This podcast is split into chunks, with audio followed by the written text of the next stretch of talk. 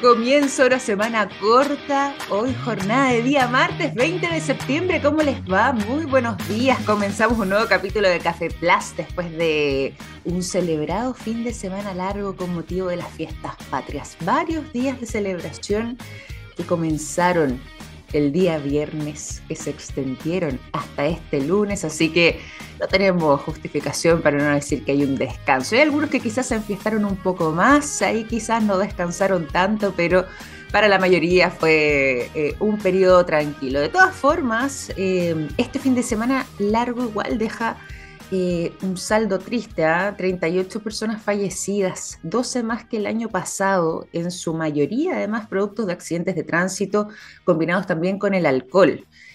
muy compleja la situación hay que ver a qué se le puede atribuir este factor, sin embargo, hay una irresponsabilidad tremenda de quienes justamente beben alcohol y se suben a un automóvil. Eh, es algo que sabemos que no tiene que ocurrir, no por nada hay una serie de leyes además en torno a esto, pero aún así el primer cambio para poder lograrlo tiene que ver con un acto de conciencia. Y ahí, lógicamente, eh, volver siempre, bueno, quizás ahora revisar después de un fin de semana largo esto mismo, pero siempre estar atentos además a este tipo de conductas y si conocemos a alguien que justamente está en esta intención de eh, tomar el volante, de ponerse a manejar después de haber bebido alcohol, bueno, ahí tenemos el deber y la responsabilidad también de frenar a esa persona. Eh, gran parte de las personas que justamente fueron responsables de este tipo de accidentes venían de alguna fiesta, venían de alguna fonda, venían de algún carrete y ahí lógicamente estuvieron compartiendo con más personas, entonces ahí hay una hay un deber también que tenemos todos para evitar que este tipo de tragedias sigan ocurriendo. Es algo que no debería pasar y lamentablemente también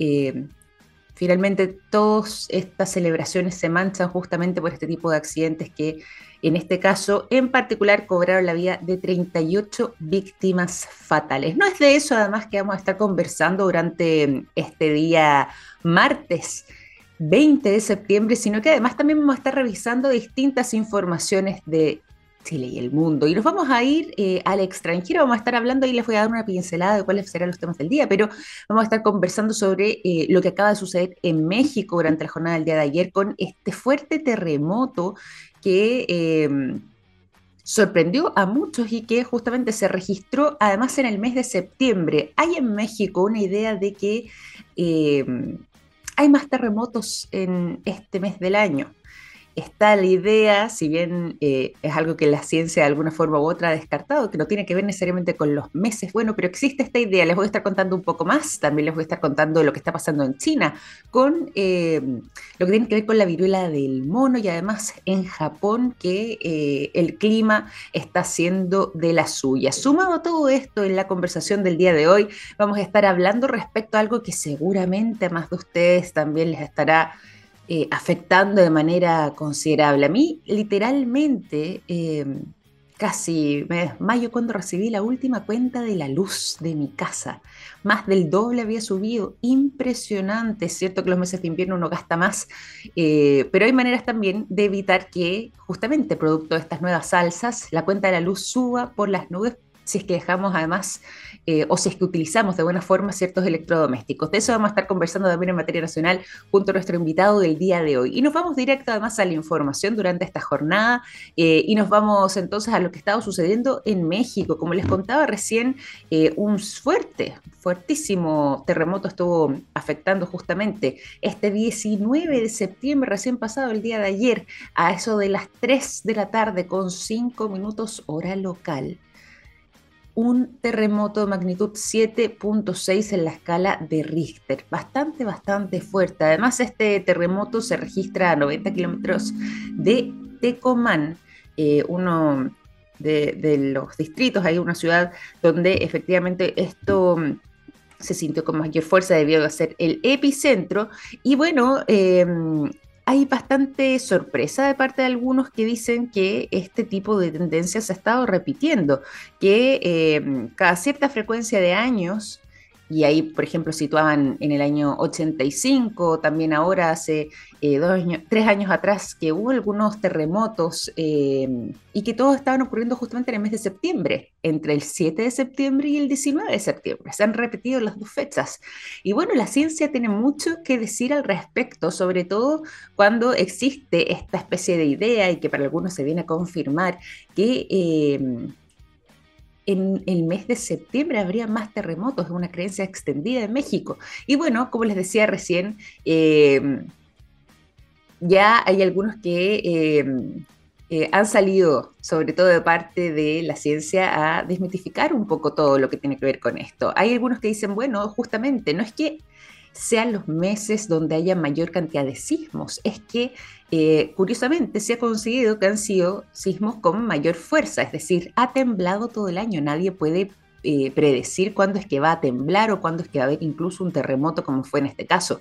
Sin embargo, eh, curiosamente, sí eh, ha sucedido que la mayor intensidad ha sido en estos meses y por esa razón es que se podría decir que la gente percibe como si septiembre fuera efectivamente un mes eh, relacionado con los terremotos en el caso de México. Salieron rápidamente, además de parte de distintas universidades, por ejemplo, la Universidad Nacional Autónoma de México, que tiene un grupo de científicos y además de sismólogos y geógrafos y geólogos también trabajando en su departamento, que es imposible volver a saber cuándo es que eh, temblará nuevamente, ¿cierto? No se sabe, esto lo sabemos todos, sobre todo acá en Chile, que tenemos una gran cantidad de sismos, no hay manera de saber ni cómo ni cuándo va a suceder esto, ni en qué lugar. No existiría, además, se descarta esta idea de la lluvia eh, como responsable de algunos sismos, porque también estaba esa idea. Recientemente había llovido fuertemente, al parecer, en ese sector donde justamente se registró el epicentro y em,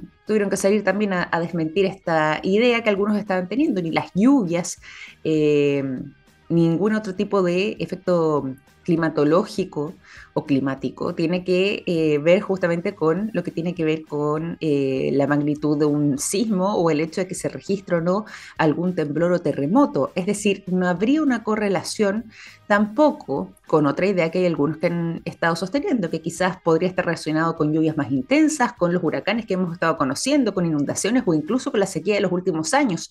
No habría correlación, explican eh, desde distintas universidades como la que ya mencionábamos recién o incluso también desde algunos institutos que están monitoreando permanentemente eh, los temblores, los terremotos y los sismos en ese país. Es bueno hacer esa aclaración porque está rondando fuertemente esta idea, sin embargo, em, de momento, si bien han existido algunas réplicas, ninguna ha sido con la misma intensidad que estaba sucediendo entonces, o que sucedió más bien durante la jornada del día de ayer en México y como les decíamos específicamente a 90 kilómetros de Tecomán, donde se registró este terremoto magnitud 7.6 en la escala de Richter. Cortito además también, yo algo les adelantaba, hay un super tifón que está mm, afectando a Japón en estos momentos, particularmente a Nanmandol, que, eh, perdón, Nanmandol es el nombre del, tifón, así lo han bautizado, perdón, específicamente mm, eh, en todo lo que tiene que ver, digo, con eh, la localidad de Yushu y de una de las islas llamada Honshu, que también estaría entonces viéndose afectada, ha dejado 350.000 hogares sin electricidad. Hay miles de personas que han tenido que eh, pasar la noche en refugios, está muy, muy intenso. Ya van dos personas fallecidas por lo demás. Eh, hay cerca de 90 personas heridas, está muy complicada la situación y la evacuación ha sido muy masiva. 9 millones de personas entonces evacuadas por este super tifón llamado Namadol y que está afectando al territorio japonés. Algo también con mayor fuerza eh, y un fenómeno algo extraordinario también eh, en ese lugar y sobre todo con esta intensidad en este periodo del año. Y rápidamente respecto a la viruela del mono, bueno, ya se habrían detectado entonces eh, el primer caso al menos y no se descarta que haya más de personas contagiadas con justamente este virus en China. Han habido algunas, eh, algunos llamados de parte de la autoridad eh, hay algunos que están circulando porque llamaron la atención justamente por el tipo de medida que era eh, que se instruía a la población, eh, ojalá no tener contacto y literalmente no tocar a una persona extranjera justamente porque podría haber llegado al país y ser portadora de este virus. Y es por esa razón que ha sido uno de los llamados que ha hecho la autoridad sanitaria, sobre todo de ese país, a evitar mantener cualquier tipo de contacto con personas extranjeras pensando en que de esa manera se puede evitar la propagación de la viruela del mono. Mal que mal, no se sabe quién eh, habrá llegado con la enfermedad. También puede haber sido un ciudadano sino que haya viajado y que haya llegado al país con esto, pero bueno, se hace entonces este llamado de parte de la autoridad y todo lo que tenga que ver con el contacto piel con piel, evitarlo a toda costa, es parte entonces del de, eh, llamado de la autoridad sanitaria en China, luego de detectar entonces eh, su primer caso y no se descarta de que haya más, pero también entonces la viruela del mono estaría llegando a ese país. Y eso es las 9.17, ha pasado muy rápido la mañana, así que nos vamos a ir a la música en esta jornada entonces de día martes 20 de septiembre. Para comenzar con energía, los quiero dejar con el sonido de Imagine Dragons. Una canción que me encanta, Radioactive, es lo que suena a continuación durante esta mañana de día martes en Café Plus. 9 de la mañana con 20 minutos, Radioactive es lo que sonaba recién aquí en Café Plus. Y si bien no vamos a hablar de radioactividad, vamos a hablar sí de energía, pero particularmente de las cuentas de la luz, se lo habíamos anunciado al inicio del programa. Vamos a estar conversando durante esta mañana junto a un interesante invitado que nos va a estar dando algunas recomendaciones para eh, evitar que nuestras cuentas se disparen si es que hacemos un mal uso de nuestros electrodomésticos electrodomésticos, digo. Si es que les damos una buena utilidad, bueno, quizás eso también tenga un impacto positivo en nuestras cuentas y eh, esa alza no, no sea tan alta porque vamos a estar siendo más eficientes a la hora de utilizar entonces la electricidad. Por eso nos acompaña el día de hoy quien es Business Specialist de Cleanlight. Está junto a nosotros Javier Farías. ¿Cómo estás, Javier? Bienvenido a Café Plus. Muy buenos días. Muy buenos días, Victoria. Muchas gracias primero que todo, agradecerte la invitación. Estamos súper complacidos por no halaga estar acá, de verdad, hacer parte de tu programa. Y, efectivamente, o sea, como tú lo estabas comentando, la cuenta de luz está disparando. ¿Disparando? ¿Te subió a ti?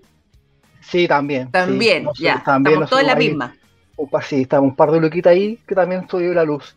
Mm. Pero eso habla mucho también de la eficiencia energética. Eh, eh, y es por eso la razón, principalmente, de que también nos está subiendo la luz. Eh, tenemos una cultura de que no, que no se educaba a la, a, la, ciudadanía en lo que es la eficiencia energética.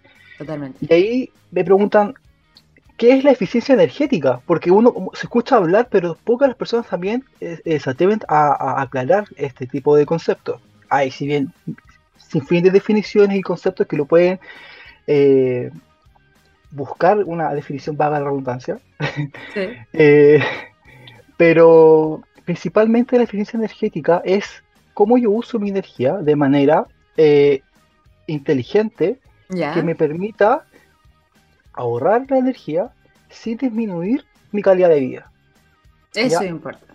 Eso es súper importante tenerlo claro, porque cuando dice cómo yo puedo ahorrar energía sin tener que, eh, no sé, eh, sin depender de una lavadora, por ejemplo, o de un secador, de, de electrodomésticos que son súper comunes en nuestras casas. Entonces, eh, eso es principalmente lo que apunta a la eficiencia energética eh, y cómo nosotros los podemos hacer uso eh, real de la energía.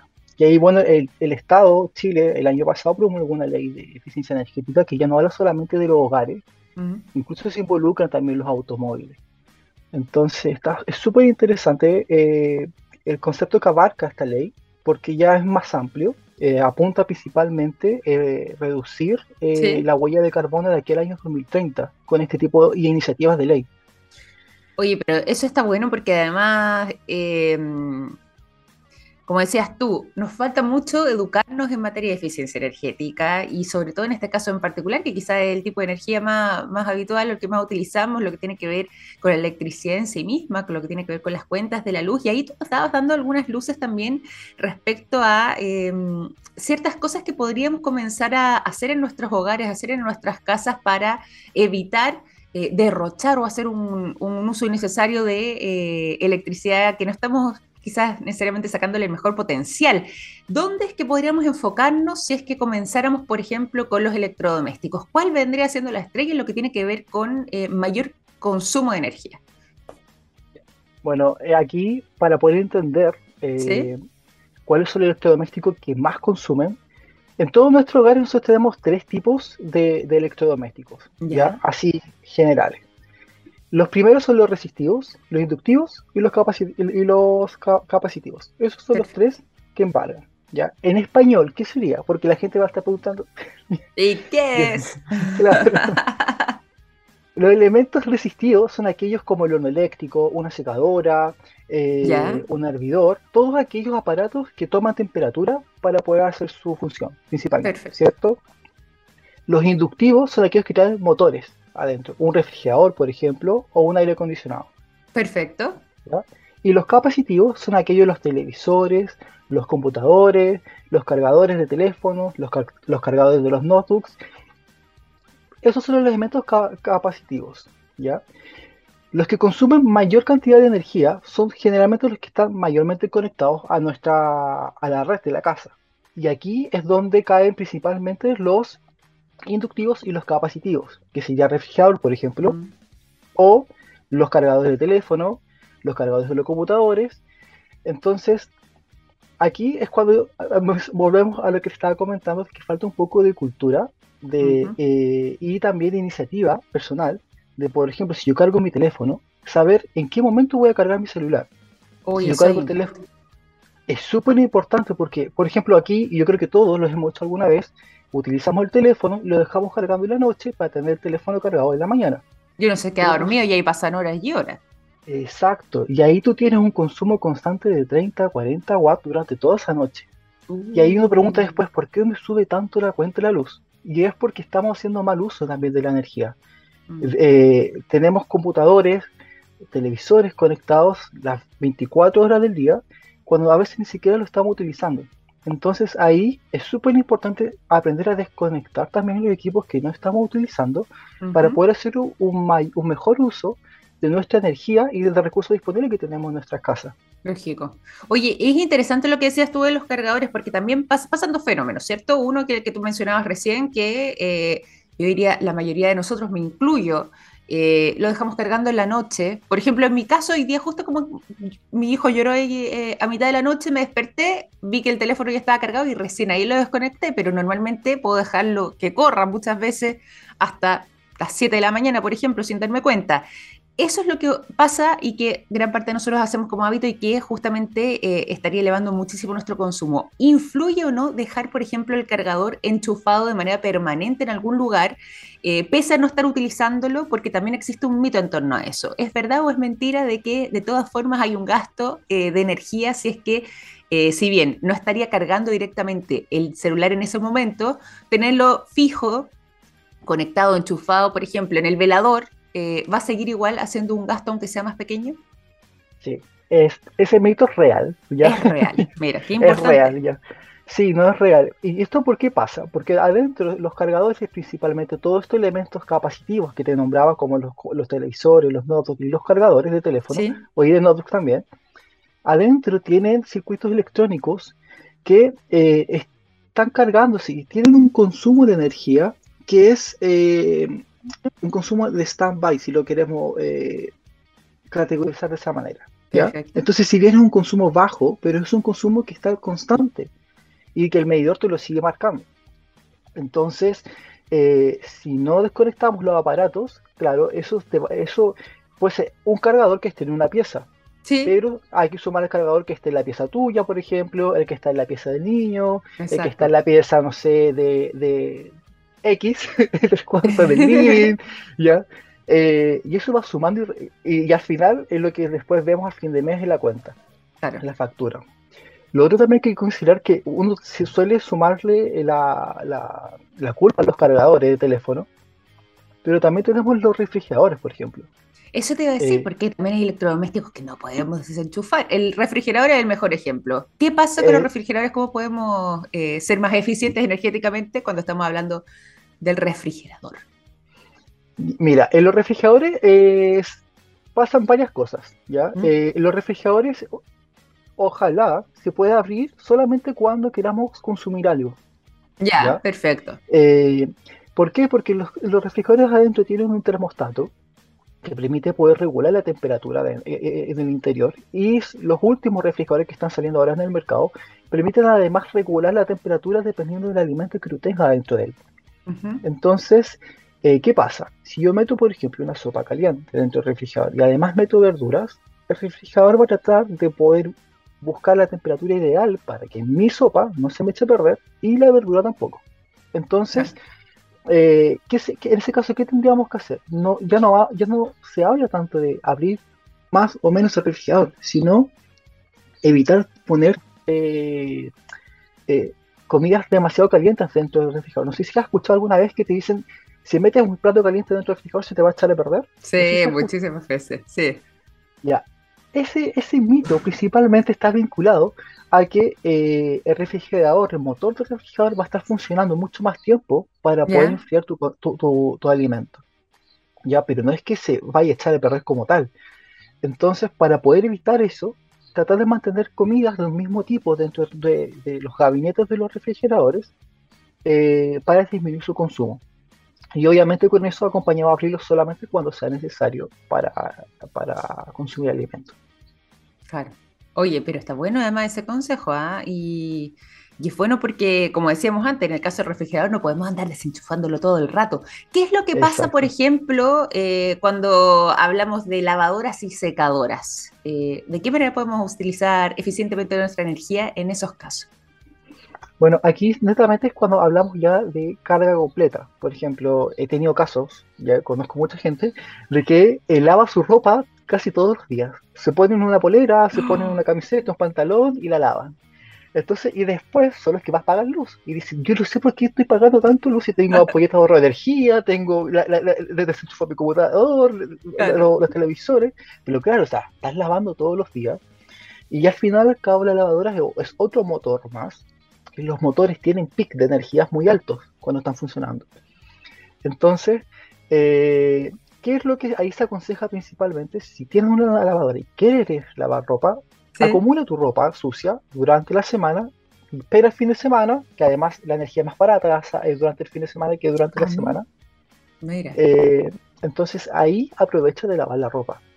Un día sábado, un día domingo, te va a salir mucho más barato porque la energía es más barata y, eh, y aprovechas de lavar toda la ropa en una sola carga. Y lo mismo con la secadora. Entonces ya no vas a estar ocupando la secadora ni la lavadora, todo el día por medio, sino la ocuparías una pura vez a la semana. Muy, muy... ¿Sí? Ese sería como principalmente el consejo que podría dar.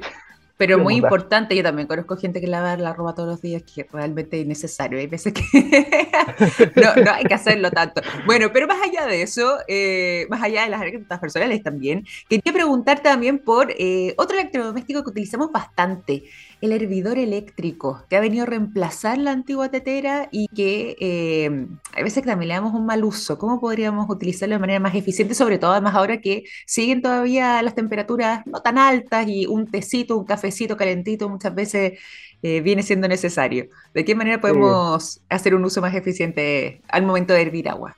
Mira, yo creo que con el hervidor todos hemos pecado, y me incluyo, eh, el, sobre todo en la hora del desayuno durante el fin de semana, cuando uno se junta con la familia a tomar desayuno, típico que uno tiene el hervidor y lo primero que hace, el agua se empieza a enfriar, ah, anda a calentarte de nuevo el agua. Totalmente. ¿Cierto? Y pasa mucho eso. Entonces, en ese caso, ¿qué es eh, lo principal? ¿Cómo podríamos ahorrar esa energía sin tener que estar calentando nuevamente el hervidor, el agua que está dentro del hervidor?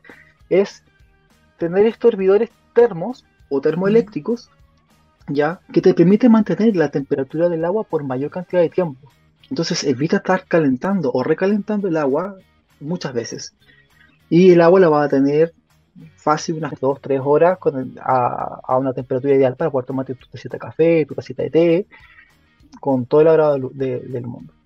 Ese es, principalmente como el tips para, para evitar ahorrar, eh, o sea, para poder, perdón, para poder ahorrar energía eh, sin tener que estar utilizando el hervidor, que además son, estamos hablando de hervidores que son 800, 1000 watts, eh, que tú vas a estar consumiendo. Eh, pues. claro, o sea, en, un rato es mucha energía que estás consumiendo en un rato. Sí. ¿Hay algún... Disculpa, que te interrumpí. No, disculpa yo. no, quería preguntarte si es que hay algún otro electrodoméstico que te gustaría eh, mencionar o destacar, donde hacemos algún eh, gasto innecesario, donde podríamos ser más eficientes, o algún otro consejo. Principalmente a veces en la iluminación, ¿ya? Eh, si bien hoy, hoy ya la mayoría de las casas tienen ya iluminación por ahorro de energía, pero eh, lamentablemente a veces hacemos mal uso también de eso. Generalmente en la noche se suele mantener iluminado zonas donde ya no hay circulación de personas o ya no es necesario mantenerlas iluminadas. Entonces ahí también es importante también apagar esas luces que no se están ocupando. y acá es súper importante recalcar esto, o sea, la eficiencia energética no busca solamente mantener un ahorro de nuestro bolsillo. También va muy ligado con los compromisos que hay para disminuir la huella de carbono.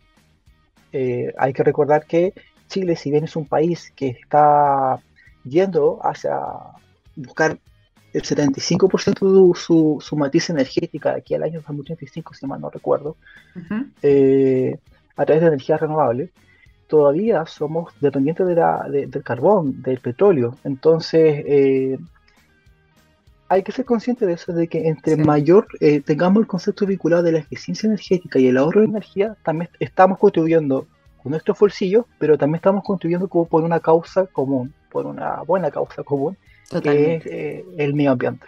Total, totalmente. Bueno, y a propósito de justamente eh, medio ambiente, a propósito además de generaciones eléctricas en base a energías limpias, quiero preguntarte de Clean Light, del trabajo de ustedes. Además, ustedes son una startup nacional, son chilenos. Cuéntanos un poco eh, de lo que ha sido, o, podemos contarle también a la gente de quiénes son ustedes, de lo que ha sido su, su trabajo. Exacto. Bueno, Trile, tú bien lo mencionaste, es una startup chilena y llevamos aproximadamente 3, 4 años ya eh, en el mercado. Eh, somos una empresa que ha estado en crecimiento constante. Y eso es lo que nos tiene bastante felices porque nos hemos dado cuenta de que somos una empresa que sí estamos llevando a la gente. Eh, mm. a nosotros nos mueve llevar energía para todos. Entonces, y eso ahí es como el compromiso que tiene la empresa. Entonces, ese concepto de llevar energía para todos vincula tanto al mundo B2B, al mundo ya empresarial, al mundo corporativo, como también al hogar, donde, eh, está mi casa, está la tuya, de la señora Juanita, eh, a la persona del campo. Entonces, estamos felices porque estamos viendo esos resultados eh, y lo estamos viendo acá en Chile y ya estamos exporta ya, bueno, de hecho ya empezamos a abrir oficina en Estados Unidos, estamos exporta a empezar a abrir oficina en Colombia y en Perú. Eh, estamos súper emocionados por eso y, y eso, entonces Clean tenemos tenemos nuestro equipo, de hecho, que es Solvox, eh, el que trabaja principalmente en los hogares. Solvox es un generador solar eh, capaz de poder entregarte energía. Trabaja mucho con el concepto de eficiencia energética porque también para poder utilizarlo, nosotros también le explicamos a, los usuarios, a los futuros usuarios, cómo se tiene que utilizar y cómo se tiene que utilizar también la energía para que solo tú lo puedas aprovechar al 100%. Entonces, eh, la verdad que eh, estamos súper contentos por la etapa que estamos viviendo como empresa. seguimos creciendo y por lo mismo queremos llevar también a, otros países también de Latinoamérica para poder llevar esto, estos valores que tenemos a más personas muy, muy importante y además que bueno conocer el trabajo de ustedes, de esta startup nacional, como decíamos recién, de Clean con esta expansión que además está teniendo hacia el extranjero eh, y haciendo además este trabajo tan noble y tan significativo, haciendo un aporte, como decías tú, no solamente en los hogares, sino que incluso pensando en un mundo mejor, eh, ya que estamos eh, en una situación delicada, bueno, justamente poder generar energía limpia, se hace necesario y además eh, todo lo que tiene que ver con esa innovación tecnológica fabricando además equipos de, iluminación y generación eléctrica, se hace muy relevante. Quería agradecerte por esta conversación, ha estado muy interesante, muy entretenido poner en práctica además todos los datos que nos diste, ¿ah? con el televisor, refrigerador, lavadoras, ahí no a lavar todo el rato la ropa, lo mismo con la secadora, y bueno, y sobre todo además lo que tiene que ver con los cargadores, por ejemplo, o con los notebooks o televisores, que eso sí que pasan conectados todo el tiempo, así que vamos a tener ojo también con esas recomendaciones. Te quiero agradecer, Javier, y mandar un abrazo grande a ti y al equipo de Cleanlight por haber estado presente en este capítulo de Café Plus. Oye, muchas gracias a ustedes por la invitación nuevamente eh, y nosotros felices de seguir participando en cualquier iniciativa que, se quiera dar. Eh, hay muchos temas, hay muchos temas que creo que podríamos tocar en, distintas en, nuestras etapas como esta, como el Café mm. Plus. así que muchas gracias por la invitación y ojalá vernos en un futuro cercano. Exactamente, me parece. Pues de todas maneras íbamos a estar conversando. Javier Farías, Business Specialist de Greenlight, conversando con nosotros durante esta mañana aquí en Café Plus. Javier, antes de irte, The Killers, ¿te gusta? Pero por supuesto. Fantástico. Yo feliz de escucharlo. Fantástico. Te voy a dedicar esto a esta canción Bones, que es lo que suena a continuación, para despedir esta conversación con Javier Farías de Cleanlight durante esta mañana. Nosotros, eso sí, seguimos con más programas, nos vamos a la música y a la vuelta Gabriel Gao León conversando con nosotros. Ya son las 9 de la mañana con 43 minutos y ya se los habíamos anunciado. Está junto a nosotros Gabriel Gabo León en esta mañana de día martes. ¿Cómo estás, Gabo? Bienvenido. Muy buenos días. ¿Cómo estuvo ese 18? ¿Qué tal, Victoria? Buenos días. Bien, tranquilo, tranquilo, comportándose a la altura de los. No, tranquilito, tranquilito, un par, un carretito por ahí, un asadito por acá, unas empanaditas por allá. No, bien, eh, sí, eh, carreteado, pero tranquilo. ¿Y tú, qué tal? Yo también, sumamente tranquilo. Lo que sí debo reconocer que eh, ejercitando la mandíbula y ya, qué manera de comer, Dios mío, impresionante. Pero por eso empieza empieza ahora la temporada de dieta, la dieta ton, como decía tú fuera de micrófono. La dieta ton. Preparándose para el verano. Sí, qué espanto, ¿no? Porque yo realmente tengo que purgar mi, todo, todo lo que comí, porque realmente fue a destajo, pero me encanta el menú 18, así que bien se además hay que además hay que recordar que el 18 marca el inicio de la primavera, empieza la primavera mañana. Eh, empieza el buen tiempo, uno puede salir más, hay más actividades al aire libre, así que como que calza bien. Me parece a mí razonable también que el 18 sea la última gran eh, comilona antes de comenzar ya con las actividades eh, físicas al aire libre. ¿Viste? Ni que lo hubieran planeado de esa manera, ¿ves tú? muy bien, bien por los padres, fundadores. ¿De qué vamos a estar conversando hoy día, Gabo? Hoy día vamos a hablar de mi fecha favorita del calendario científico. No me digas, a ver cuál vendría siendo. Creo, tengo una intuición. ¿Tendrá que ver con alguna premiación en particular? Por supuesto, la semana pasada se entregaron los Ig Nobel, pues. ¿Viste? No sé si, lo, comentaste en algún momento por ahí. Es que, ¿sabes qué? Lo iba a comentar hoy día en la mañana, pero dije, yo creo que Gabo va a ir por acá, así que me lo reservé. y si no, dije, mañana miércoles, el peor de los casos. Ya, genial. Hay dos Cuéntanos de estos Ig Nobel. Oye, eh, para los que no, no los conocen, yo creo que a esta altura quienes escuchan la radio y este programa y Rockstars, eh, ya saben un poco de qué se trata. Es una premiación que comenzó el año 1991, que lo entrega una revista que se llama Annals of Improbable Research, los anales de las investigaciones improbables, em, y que nació para premiar investigaciones científicas que inicialmente hacen reír, pero luego hacen pensar. Eh, y es bien interesante. Estos premios son muy especiales por varias razones. La primera es que se entregan en Harvard, en la Universidad de Harvard. los entregan premios Nobel reales. Eh, de hecho, en la premiación que fue online por tercer año consecutivo, estaba Nobel de Física, Nobel de Economía, Nobel de Química, Nobel de Biología, es de Medicina, perdón, es bien impresionante. Es una ceremonia que convoca a los científicos. Y evidentemente tiene un carácter que es muy relajado eh, y que tiene cosas bien entretenidas. Por ejemplo, los ganadores tienen el desafío de hacer lo que se llama eh, las 24-7 lectures, las charlas 24-7. Y en general uno entiende que 24-7 es algo que está abierto las 24 horas del día, los 7 días de la semana. Pero en este caso, las lectures 24-7 son charlas que en un caso tienen que durar 24 segundos. O sea, tú tienes que explicar tu investigación en 24 segundos. Y en el otro caso, la tienes que explicar en 7 palabras. Oh, es mucho más, más estricto que Twitter, por ejemplo. Es un tremendo desafío, tremendo desafío, mucho más que Twitter. Y además, en tu discurso de aceptación, tienes solo 60 segundos para agradecer a las personas que participaron de la investigación y cuando te pasas del tiempo, una niña de 7 años con tutú y un megáfono se para a gritarte, por favor, detente, estoy aburrida. Es maravillosa la ceremonia. Eh, hay, otro, hay un espacio donde se tiran aviones de papel, tú entras a la escena, bueno, ahora se hace online, pero cuando se hacía presencial en el teatro, te entregan una hoja en blanco para que tú hicieras tu propio avión de papel, porque hay, una, hay un momento en el que hay lanzamiento de aviones de papel. Es una cosa realmente maravillosa. Eh, y, el espíritu de los premios es justamente reconocer aquellas investigaciones que hacen que muchas veces uno diga, oye, pero ¿para qué hicieron esto? ¿Cuál es el mm. propósito? En el fondo, ¿por qué los científicos pierden tiempo y plata haciendo esto que suena tan tonto a veces? Y estos premios nacen justamente para decir, ojo, no, no es tonto. Hay un trasfondo acá que a lo mejor no queda claro, que no se presentó bien, pero que es tremendamente relevante porque permite solucionar un problema que es relevante desde el punto de vista de la investigación científica. Eh, por ejemplo, eh, uno de los premios que se entregó, en las categorías van cambiando todos los años, eh, no son categorías tan, em, tan, estáticas. fijas. Exactamente como las de los Nobel original. pero este año, por ejemplo, se premió un artículo que fue publicado el año 1986. O sea, un paper que tiene un montón de tiempo. Y es el premio Ig Nobel que reconoce a la historia del arte. ¿ya? Que es una categoría que no existe en los premios Nobel. Bueno, ¿En qué consiste este, esta investigación de 1986? Eh, fíjate que se descubrió varias piezas de arte maya, eh, de eh, vasijas, que tenían inscripción y dibujos bien detallados de algo que parecía ser un enema.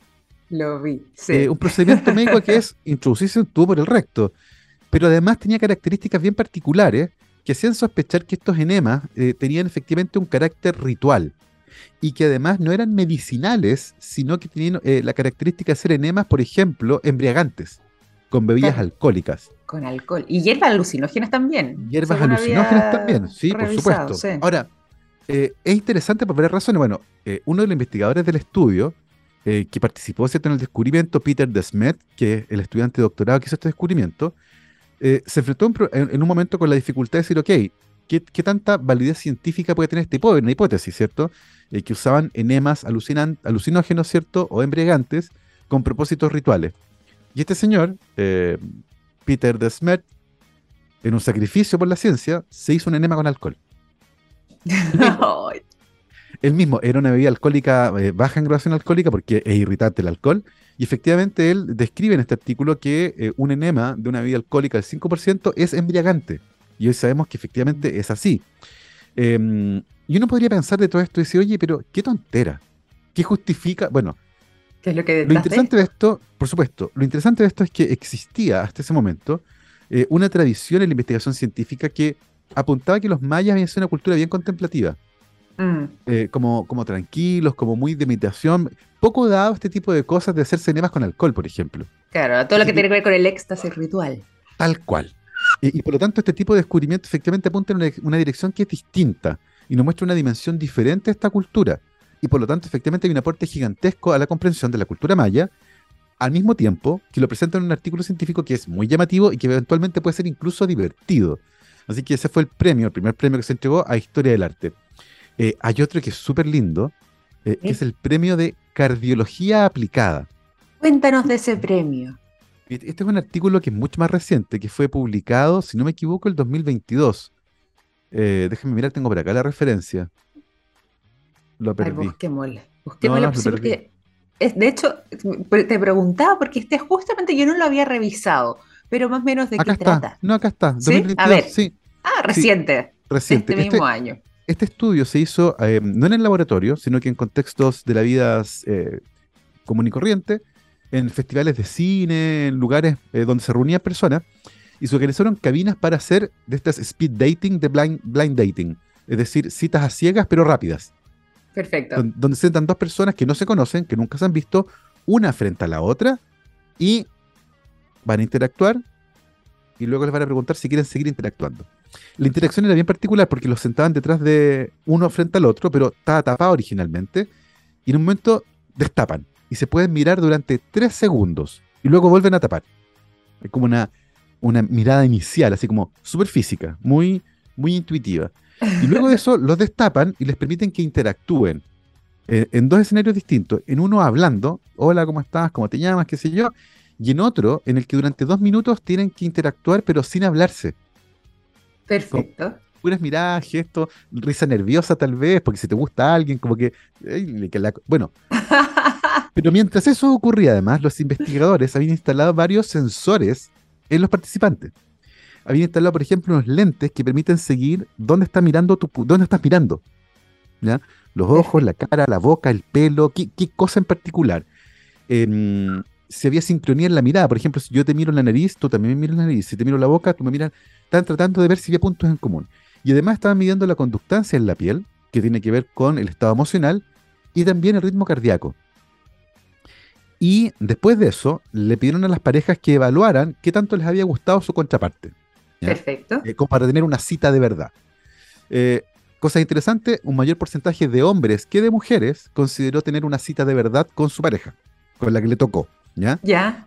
Pero lo más interesante es que cuando hubo coincidencia de ambos, que fue en el 17% de los casos, cuando ambos en la pareja eh, dijeron que les gustaría tener una cita con esa persona, o sea, cuando ambos coincidían, se descubrió que más allá de las miradas, más allá de los gestos, más allá de la sincronía y de la imitación en el movimiento, que es algo que se supone existe en este tipo de interacciones, lo que más se sincronizaba era la frecuencia cardíaca. Mira, eh, impresionante. Les, aumentaba la frecuencia cardíaca al mismo tiempo y les disminuía al mismo tiempo. Lo que es bien bonito porque quiere decir que existen efectos fisiológicos en la atracción que son muy sutiles pero medibles. Y eso es tremenda, tremendamente interesante, que puede ser como esa sensación de enganchar con alguien. Totalmente. Es bien entretenido y forma parte de los estudios que tienen que ver con la antropología del amor y, que buscan entender cómo se mm, forman los vínculos humanos. Así que un estudio muy entretenido de este año que fue muchas veces informado en la prensa como que los corazones de las personas que se atraen laten al mismo tiempo. No, es que latan al mismo tiempo. Eh, sube y baja la frecuencia cardíaca de manera sincronizada. Pero eso no quiere decir que sus corazones estén latiendo exactamente al mismo, al mismo tiempo, ¿ya? Es una aclaración con respecto a aquello. Em, Pero qué bonita, más, suena mucho más romántico de todas formas esa sincronía sí, por, supuesto. Vende más, pero, vende más, pero no es cierto. No, no, lógico, Porque, porque yo busqué la noticia en un montón de partes y decía, oye, pero acá en el paper no dice que están al mismo tiempo. No, en la frecuencia sube y baja, pero claro, como decís tú, suena más bonito. no, pero es bueno conocer además ahí el detalle. ¿Hay algo otro más que te haya sorprendido, que te haya gustado? Por ejemplo, mira, está súper lindo.